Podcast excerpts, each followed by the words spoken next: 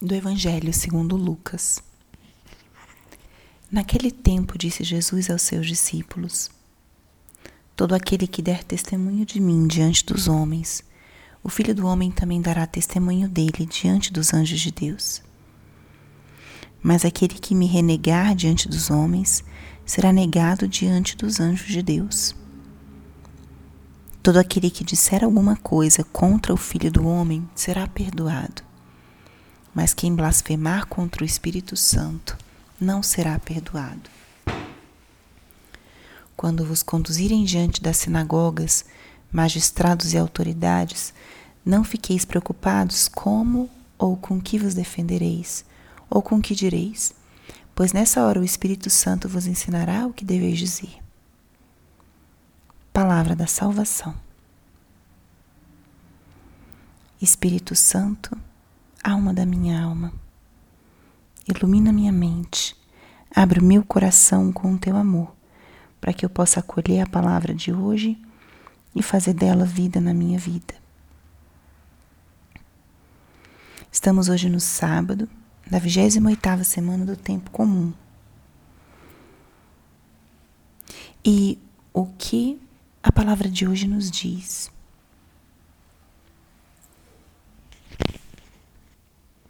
O Evangelho de hoje tem três temas importantes, num trecho tão curto, mas, como sempre, essa riqueza da palavra de Deus. O primeiro deles é o que Jesus fala sobre o dar testemunho dele. Um elemento muito importante da vocação do cristão é dar testemunho de Cristo. Isso era o que faziam os primeiros cristãos. Eles anunciavam o que eles tinham visto e o que eles tinham experimentado. Anunciavam que Jesus estava vivo, que era o nosso Salvador. E isso custou a esses cristãos muitas perseguições, muitas dificuldades. E isso acontece conosco de uma forma em outras proporções nos tempos de hoje, que somos questionados ou somos perseguidos pela nossa fé em Cristo.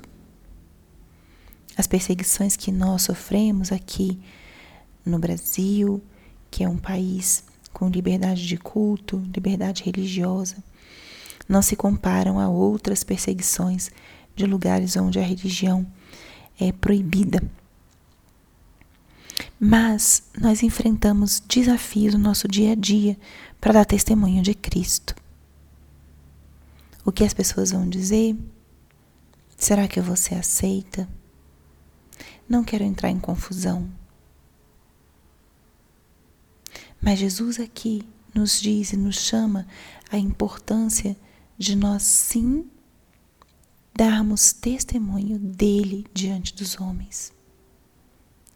Quando nós somos corajosos e damos testemunho de Cristo, Ele também dará testemunho de nós diante dos anjos do céu. Esse primeiro convite é a não termos medo de testemunhar o amor de Deus, de testemunhar Cristo com as nossas próprias vidas. O segundo tema importante que essa palavra nos traz é a relação com o Espírito Santo. O Espírito Santo é aquele que nos guia, que nos conduz, é aquele que nos santifica, que nos dá sabedoria para certas decisões. E aqui Jesus fala do pecado contra o Espírito Santo e fala depois de nos deixarmos guiar pelo Espírito. O pecado contra o Espírito Santo é o único pecado que não pode ser perdoado, porque o pecado contra o Espírito significa não acolhermos a graça de Deus, não confiarmos no poder de Deus. E Deus é infinitamente maior do que os nossos pecados infinitamente maior do que os nossos erros e os nossos limites. Muitas vezes nos achamos indignos e acreditamos que as nossas faltas, nossos pecados, nos afastam de Deus de uma maneira irreversível. Isso não é verdade. Deus está sempre disposto a nos a derramar sobre nós a sua misericórdia. E o único que nós temos que fazer é acolher. Quando não acolhemos o amor e a misericórdia de Deus, quando rejeitamos essa ação de Deus, isso é pecar contra o Espírito. É a única coisa que impede o Espírito de agir. E aí vem o terceiro tema dessa palavra. O Espírito age em nós.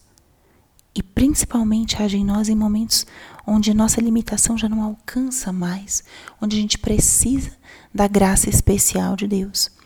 E é isso que acontece.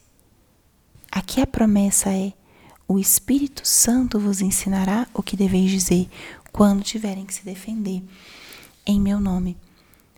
Então, é uma, uma, um trecho do Evangelho com mensagens muito claras e que podem se unificar nessa experiência do Espírito. O Espírito nos inspira, o Espírito nos fortalece.